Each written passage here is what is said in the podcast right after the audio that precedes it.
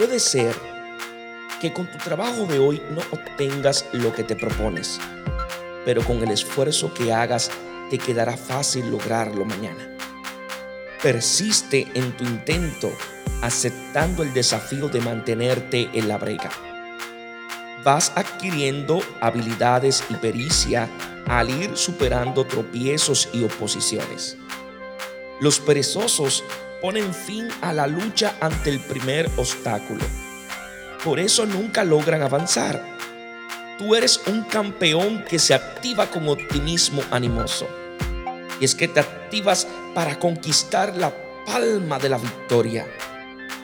Podrás llegar a la meta si persistes en caminar hacia ella. Y es que tienes que trabajar con dedicación, soñando en una abundante cosecha de éxitos. Dios te bendiga en sabiduría y en santidad.